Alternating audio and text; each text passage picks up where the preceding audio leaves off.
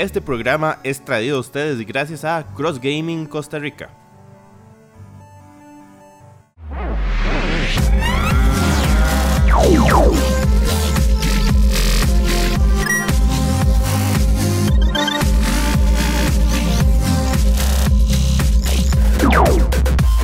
Bienvenidos amigas y amigos de Geekorama a un programa más. Les saluda José Muñoz acompañado de Isis Berrocal. Isis, ¿cómo va todo? Hola, ¿qué tal?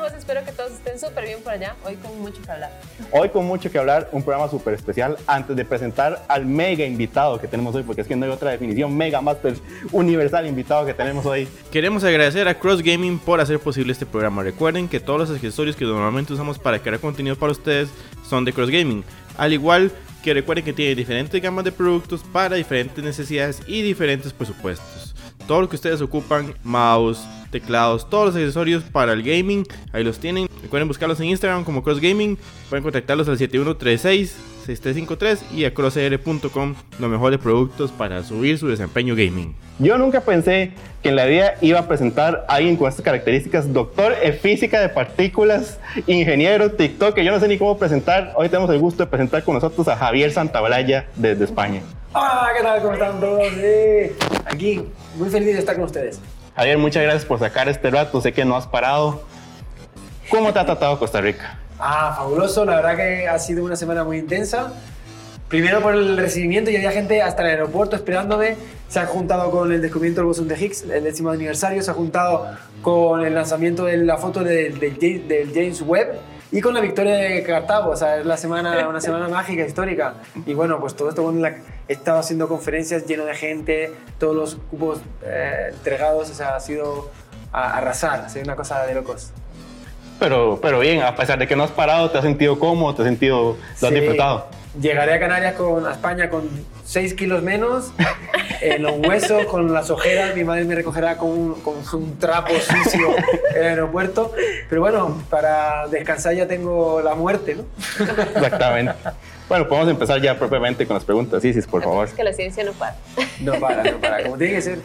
Así es. Mira, ¿hubo alguna serie que la manera en la que trataran la ciencia o algún tema en, específico a ti te despertara esa curiosidad por la ciencia? Digamos, algo que hayas visto por primera vez y que hayas dicho, mira, esto me encanta de la física, cómo la tratan, esta parte. Eh, la, a mí la serie que más me enganchó con esos temas fue Rick and Morty. Porque realmente el tratamiento que hacen no solamente es curioso desde el punto de vista científico, sino que encima da para filosofar. O sea, hay ciertas cuestiones que lanza que cuando uno se pone a reflexionar, eh, llega a pensamientos que, que, te hacen crecer, ¿no? O sea, me encanta que, que, una serie pueda hacerte pensar y reflexionar. Luego, como bien sabes, Doctor Stone también tiene un montón de eh, relación con la ciencia. Caballeros del Zodiaco, eh, Dragon Ball, o sea, en todas las series siempre hay elementos científicos que yo voy rescatando para también mis vídeos de TikTok. Y la verdad es que el, para mí, la ciencia ficción, los animes, las películas son una verdadera, fuente de inspiración porque son ellos los expertos en contar historias. Yo como científico, divulgador de ciencia, mi trabajo es contar historias y ellos son los maestros. Javier, ahora que decís vos como divulgador de ciencia, ¿en qué momento es que vos llegas como a esta decisión de, porque nosotros a veces asociamos la ciencia con tal vez con algo más formal, algo más serio? ¿En qué momento decidís vos como, no, mira, me voy a ir por este abordaje un poco más amigable, un poco más gracioso? ¿A partir de qué punto vos decís como, esta es la decisión que quiero tomar? Pues resulta que yo cuando era pequeño, pues no, bueno, yo soy del siglo pasado. Y cuando, en esa época en la que yo crecí, no había internet, no había YouTube, no había nada de esto. Y oír hablar de agujeros negros, de materia oscura, del universo de expansión, de quarks, era imposible. Si no te lo contaba tu profesor o tu padre, no había forma de acceder a esta información. De manera que yo crecí sin referentes en ciencia. Eh, yo me hice ingeniero porque no sabía que la física era tan bonita. Y entré en la física tarde. Y siempre se me quedó esa clavado esa espina de, ah, que habría sido de mí si hubiera aprendido física con 14, con 13 años. El caso es que cuando llegué a la, lo que vendría a ser mi cima, llegué al mayor laboratorio del mundo, trabajé en el, descubrimiento de una nueva partícula, eh, la verdad que plenitud científica, dije, wow, miro hacia atrás, veo todo mi recorrido, veo lo que me ha costado a mí y digo, yo no lo tuve, pero ojalá que otros lo tengan. Voy a intentar contar las cosas como a mí me habría gustado que me las contaran cuando yo era pequeño. Entonces, a mí me habría gustado que me hubieran hecho eso. que me digan eh, los videojuegos, que la física del Minecraft o del Clash Royale. Me encantaría que me hubieran mezclado ciencia con deporte, porque el balón se curva cuando lo golpeas, o con aviación, con, las carreras de, los, pilotos. Es, hacer que la ciencia sea mucho más atractiva, más viva y más cercana a la vida de las personas.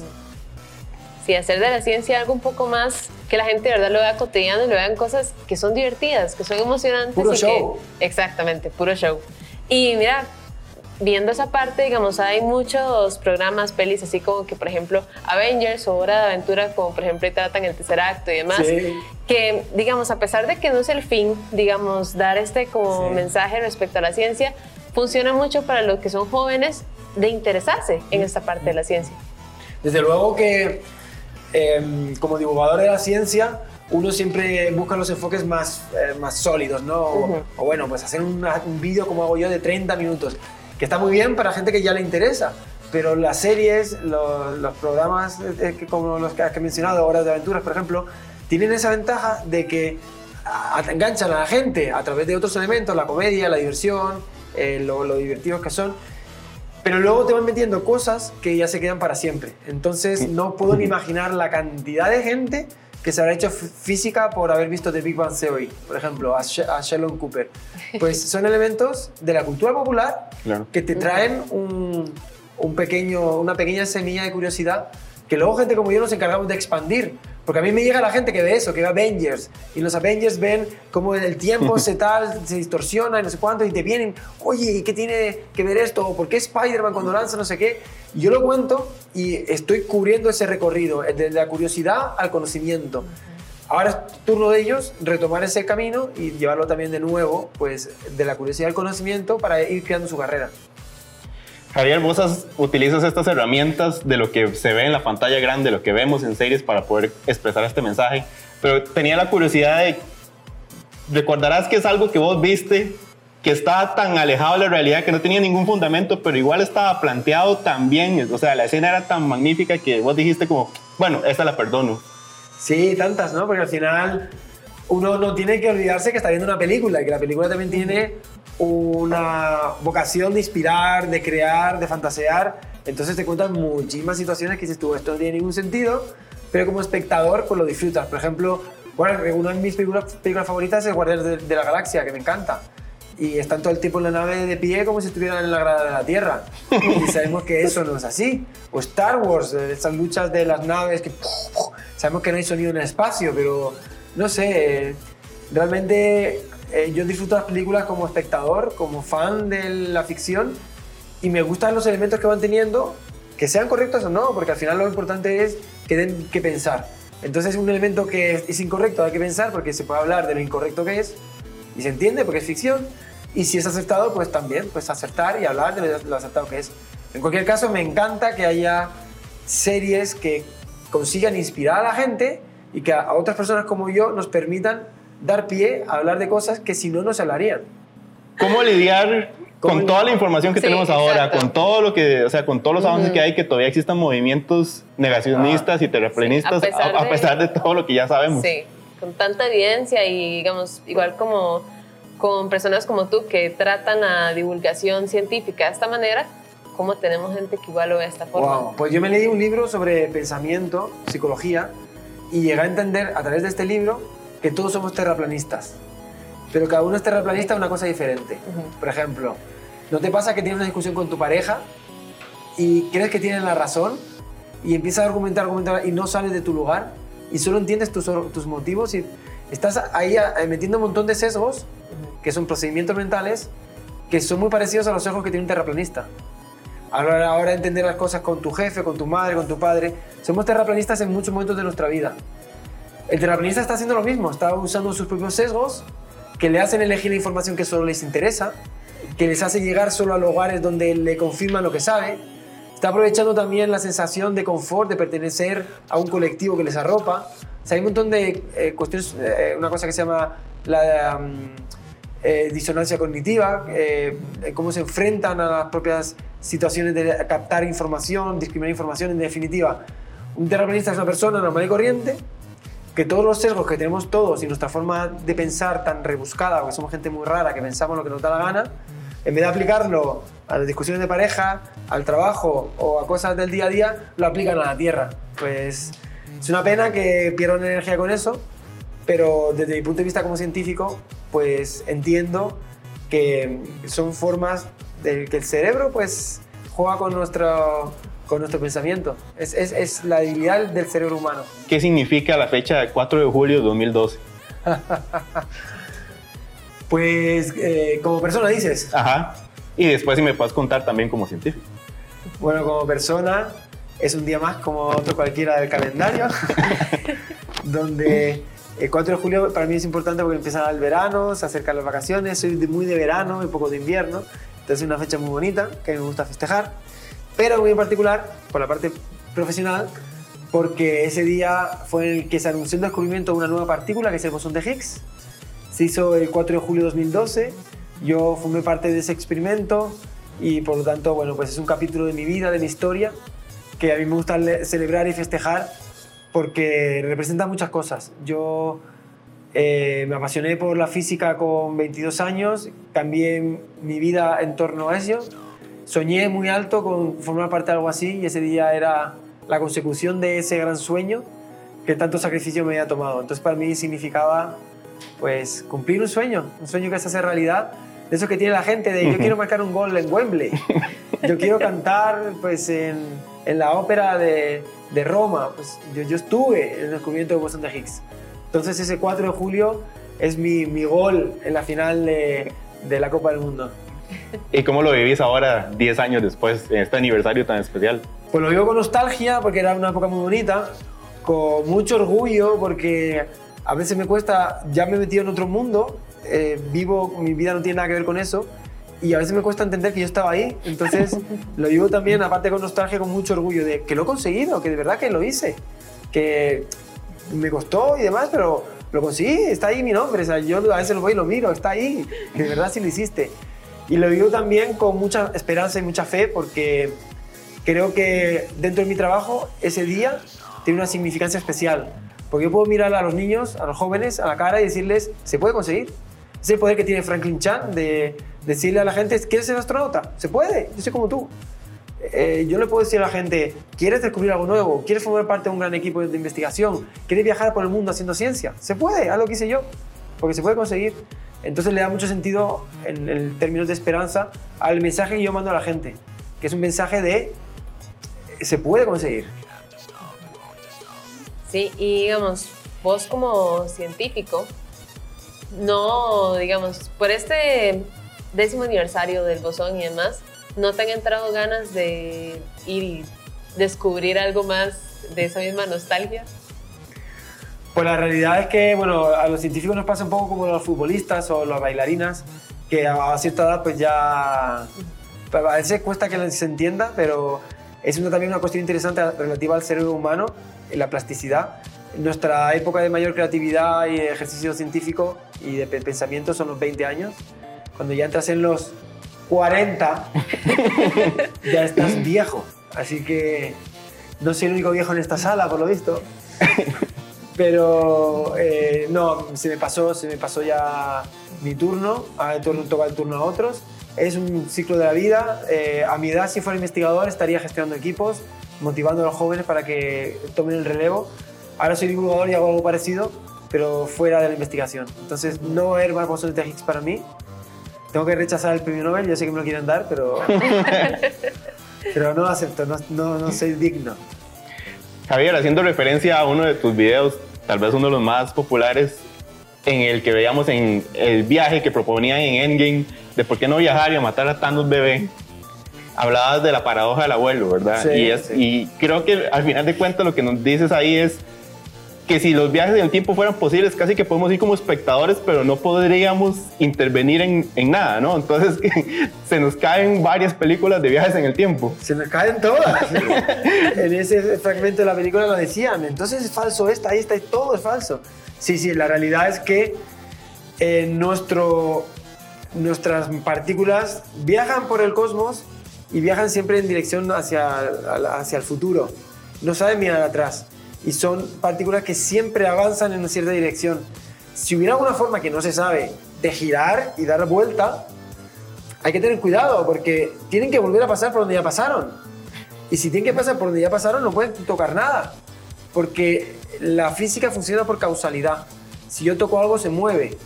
Si yo toco algo que se tiene que mover y eso va a generar una causa, un conjunto de causas, si yo evito el primer toque, estoy rompiendo todo el conjunto de causas. Y entonces estoy rompiendo la propia narrativa de la historia. Entonces, la única forma posible de viajar en el tiempo es lo que se ve en la serie Dark, en la que la persona que viaja al pasado completa la historia hacia el futuro. Es decir, el futuro ya está escrito, está predestinación. Los encuentros que se dan cuando tú recorres la historia hacia el futuro se van a volver a dar exactamente en ese orden y en esa misma consecución de sucesos. No se puede, de alguna forma, renunciar al futuro. Hay otra forma de viajar al pasado que es lo que hacen en, Regreso al Futuro, ¿cómo se llama así? Aquí se llama así, Regreso al Futuro, Back to the Future.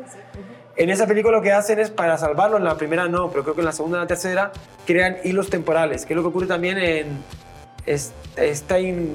Eh, ¿Cómo era con esta...? Eh, ah, ¿cómo se llama esta serie de anime? Eh, ah, Será... Steingate. Ajá, Steingate. Steingate, Steingate. En ese ocurre también que viajan al pasado y crean nuevos hilos temporales, ¿verdad? Esa es otra solución a la paradoja del abuelo. Crear nuevas realidades cada vez que alguien hace un ciclo en el, en, la línea temporal. Estas nuevas realidades no confundirse con multiversos o andamos en terrenos parecidos. Es un multiverso, es un multiverso. O sea, multiverso es una palabra genérica que se designa para un entorno físico que está desconectado de otro entorno físico. De cualquier burbuja espacio-temporal que se cree que yo no puedo interactuar con ella es un multiverso. Entonces, multiversos hay de muchos tipos y uno es este. Pues si yo viajo al pasado, quiero una nueva línea temporal dividiendo la realidad en dos realidades, si las dos realidades no se pueden conectar, es que son multiversos. O sea, los multiversos existen.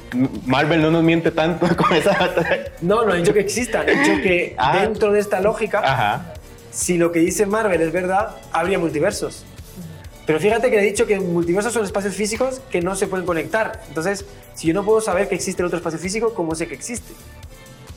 Uno de los problemas del multiverso es que es muy difícil de demostrar porque por propia definición, un multiverso es un espacio que no está conectado con nosotros. Si no está conectado con nosotros, ¿cómo lo puedo medir? De forma de demostrar la existencia de cualquier forma. Es imposible. Entonces se vuelve eh, una definición pues, que, no, que no, no tiene aplicación. O sea, no podemos asegurar que hay un Javier haciendo esta pregunta mientras juega fútbol en otro universo en este momento. ¿No hay forma de asegurarlo? De momento. De momento pero, pero tampoco cerramos la posibilidad. No, no, no, no cerramos la posibilidad. Ahora que sí te puedo asegurar es que si hay muchos Javieres, seguro que hay alguno muy feliz marcando goles en, en la Copa del Mundo contra, contra Costa Rica. Ah. Eso está un poco fuerte. Ah. Has sabido lo que es unir dos comunidades, lo que son aquellos que nos dedicamos también de lleno a la ciencia, como aquellos que también somos geeks. Entonces, hay gente que te ve por un montón de causas, como es el hecho de llegar y buscar un video en YouTube para saber qué es magnetismo o cualquier otro tema, pues quiere darse la idea de qué pasa, por ejemplo, en Avengers, en Doctor Stone, qué pasa tal vez en alguna película o en algo de Los Simpsons, como tuviste, bueno, como hiciste un video hace poco. Sí. ¿Cómo es para ti esta combinación como de fandoms o de personas con distintos intereses este, en tu canal? Pues me, parece fabuloso porque al final una cosa que tiene bonita la ciencia es la integración. Y otra cosa que tiene bonita la ciencia es que se alimenta de la, diversidad. Come diversidad. O sea, cuanto más diverso sea la persona que hace ciencia, mejor. Una de las cosas que cuesta en ciencia es que cuando te pones a investigar, sin que te des cuenta, volvemos a los sesgos y al cerebro, estás aplicando muchas cosas que te han metido en la cabeza. Nos adoctrinan mucho sin darnos cuenta a la hora de pensar. Por eso muchas veces si pones a todas las personas pensando igual a resolver un problema, ninguno va a encontrar la solución, porque si todos piensan igual, no hay pensamiento. Necesita gente que piense diferente. Y el pensamiento diferente viene de la diversidad. Yo necesito trabajar con una persona que piense completamente distinta que yo, que tenga diferentes circuitos, que se alimente de diferentes inspiraciones, que vea cosas distintas, y eso es muy favorecedor para la ciencia. Así que es genial que haya otakus, que haya gente que. Eh, gamers. Es genial que en la ciencia haya gente apasionada al deporte, a la pesca. yo qué sé, a, a jugar a las canicas, lo que sea. O sea, realmente creo que el, el mayor error que podría cometer la ciencia es el adoctrinamiento. Javier, una pregunta muy, muy seria. A ver, ¿me ¿Qué- en serio? Por favor. ¿Qué tan alejados estamos de los robots gigantes, de los mechas? tipo Evangelion, o sea, ah, ¿es- ¿existe la materia prima? ¿Se puede? Hacer un robot gigante. Ajá. Eh, no veo por qué no, no veo por qué no. O sea, realmente el problema del volumen es que las sujeciones son más castigadas. Cuanto más grande la creación de lo que hagas, más va a costar eh, los cimientos que soportan toda la estructura.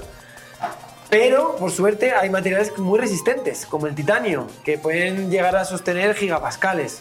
Y ya no te hablo de las nuevas tecnologías con nanotubos de carbono, que pueden superar hasta mil veces más. Entonces, eh, el único límite es la gravedad, y la gravedad, por suerte, se, se- se se resuelve con materiales muy resistentes. No sé para qué quieres tú un, un robot gigante, espero que no lo uses contra España. No, no, no. Uno nunca Por sabe. motivos de paz. Exactamente. ¿Sí? Bien, bueno. Ahí está, no te voy a decir cómo, pero ahí está. Ah, ok, gracias. Es solamente por si llega a pasar un evangelio. Ajá. Ah, para defendernos. Para defendernos, sí, Para toda, toda la defendernos, raza humana. Está bien, está bien. En esas pelis donde están, digamos que son como posapocalípticas y todo esto, y pueden llegar y crear como este, ciertos campamentos y demás, y todo esto, como por ejemplo, darte una idea, este, Mad Max. ajá, Mad Max y así. ¿Qué tan posible es eso realmente con lo que tenemos? Una situación tipo Mad Max, Ajá. Es que no he visto la película, pero entiendo que es posapocalíptica, la gente ahí... Sin eh, recursos, Sin recursos, sobreviviendo con lo que nada, queda de tecnología. Pues no quiero meter miedo, pero mucho, mucho. mucho. Pues, eh, hay que tener cuida- cuidado porque realmente cuando uno mira la historia de la, de la humanidad se encuentra que estamos viendo un, un- un periodo muy particular. Porque es un periodo particularmente próspero donde por suerte se han reducido mucho las guerras y la cosa funciona bastante bien. Pero cuando uno mira el manual de lo que puede pasar, llega a situaciones como pandemias de virus que se contagian y que atacan a toda la población. Nos reíamos, ¿verdad? Cuando hace cuatro años, si alguien te viene y dice, no, una pandemia que va a contagiar a todo el mundo, todo el mundo encerrado en casa, nos reíamos porque nos parecía imposible. Pero eso estaba en ese libro. Los científicos ya estaban avisando de que eso iba a pasar.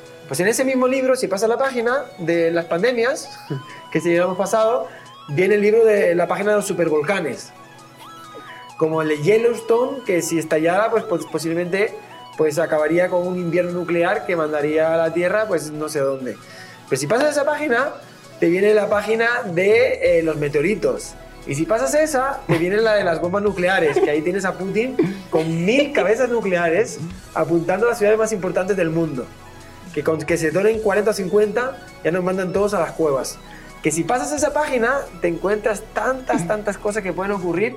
No he mencionado ni las primeras, porque ya te puedes meter en cosas como colapso de la economía mundial, cambio climático, que no son nada extrañas. Estamos viendo ahora cómo suben los precios, o sea, que son cosas que pueden pasar. Eh, vivimos un mundo muy interconectado donde a la vez se está haciendo una economía que es muy frágil, porque cualquier punto que se rompa puede producir un efecto en cadena. Y lo mismo que el cambio climático. Los expertos dicen que eso está ahí. Eh, oye, pues, migraciones en masa, hambrunas, eh, desertización extrema, falta de agua potable. En otras palabras. ¿Tan- ¿También? ¿También? ¿Sí? Bueno, tra- tratemos de hablar de cosas un poquito más bonitas, como, como, como lo es Caballeros del Zodiaco. Eh, Hay una manera. Mi favorito, es mi Por favorito. eso, por eso lo quiero tratar, justamente. Eh, hay una forma científica de saber cuál es el caballero más poderoso. Wow. Eh, habría que compararlos en, en igualdad de condiciones. Y sí, sí, sí, se puede ver cuál, cuál es capaz de generar más energía o un mejor puñetazo, cuál resiste más. Habría que analizarlo, no lo he hecho, pero también es que es verdad que es complicado, ¿no? Porque eh, tiene mucha imaginación, hace cosas muy locas. Usar la ley de la física con algo tan esotérico. Pero bueno, ellos hablan ya de velocidades de Mach 6 o que llegan a la velocidad de la luz. Eh, realmente ya meten términos científicos que te sirven para ir conectando sobre los poderes de cada uno. Es difícil de comparar, difícil de decir, Yo normalmente me lo invento y ya está. ¿Favorito suyo? El, mi, mi favorito era el, el, el cisne. El cisne, por el ser absoluto. Ya, puede ser. Ah. Que me Eh, todo, de verdad, el dragón, una cosa fantástica. O el fénix. Entrar al fénix, eso era pura fiesta. Javier, para, para cerrar con esta entrevista, de nuevo agradecerte. Ah, quiero cerrar con una, con una sorpresa yo. Ah, sí. ¿Puedo, Sí, puedo- puedo cerrar yo con, con Ah, una, una, ti- una serie de preguntas rápidas? Vale, pero eso luego me dice la sorpresa, la sorpresa. Así Ajá. como impro- improvis- improvisado y yo lo hago. Ok, tengo miedo, pero está bien. ¿Cuál de estos métodos preferirías para viajar? ¿El DeLorean, las puertas del Ministerio del Tiempo o la TARDIS? Solo he visto lo primero. Ok, entonces DeLorean. ¡Sí! ¿Quién es más poderoso, Popeye, Saitama o, o Bob Esponja? ah, Popeye, Popeye fue de. ¿Una armadura de nanotecnología como la de Iron Man o una armadura sagrada como la de los Caballeros del Zodiaco? Wow, sagrada forever. Ok. ¿Poder producir antimateria fácilmente o que el vibranium y el titán y el, y el adamantium fueran reales? Antimateria, Antimateria. ¿Hipervelocidad o poder teletransportarse? Teletransporte. Teletransportarse. Eh, antes de ya cerrar y tener tu sorpresa, perdón, me va a salir aquí de cuadro un segundo. Queremos darte Ah. una- un regalito, Javier, una camisa de Gikorama gracias a los amigos de Samaray CR Ah. para agradecerte por, por tiempo. Tenía un cohete espacial, entonces ahí va un poco de, de la mano de lo tuyo, pero muchas gracias por sacar este tiempo y compartir con nosotros. Ojalá hayas pasado un buen rato. Muchas gracias. La sorpresa. Qué bien que me lo comentas. No, que veo que vienen tan, tan vestidos, tan bien, tan cool para el programa. Yo vengo tan formal, venía a una reunión formal, pero yo es que no puedo estar siempre tan formal. Y siempre introduzco pequeños elementos de informalidad dentro de mi cuerpo. Y no me voy a rodar, tranquilo. Ok. Era para poner, sino una, una. Ah, muy bien. El tributo a, a- Rick. ¿Qué les parece? Muy ¿Se bien. ve? ¿Se ve en parece pantalla? parece bien. Ahí se está viendo, sí. Sí. Ahí tienen a Rick Sánchez siempre conmigo. Y antes de hacer el cierre del programa, queremos volver a agradecer a los amigos de Cross Gaming. Recuerden todo lo que buscan en productos para llevar el desempeño de sus horas de videojuegos al siguiente nivel. Lo encuentran con los amigos de Cross Gaming. Aquí tienen todos los contactos. Recuerden diferentes gamas de productos totalmente ajustables a sus necesidades y a su presupuesto. Toda la mejor calidad. Súper recomendados como nosotros hemos estado usando en los últimos programas. Aquí están de nuevo todos los contactos para que busquen el catálogo de todos sus productos tan chuzos. Javier, ojalá termine de pasar muy bien tu, tu viaje por acá, por Costa Rica. Podamos vernos de nuevo y muchas gracias por este rato. Casi sea. Muchas gracias a ustedes.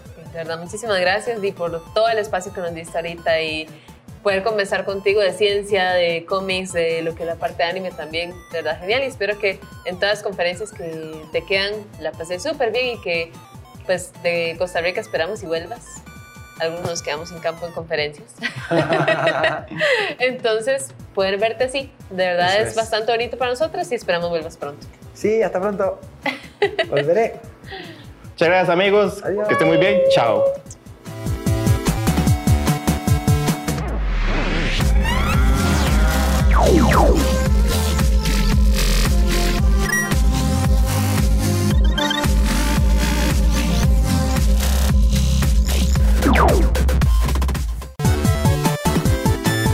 Este programa fue traído a ustedes gracias a Cross Gaming Costa Rica.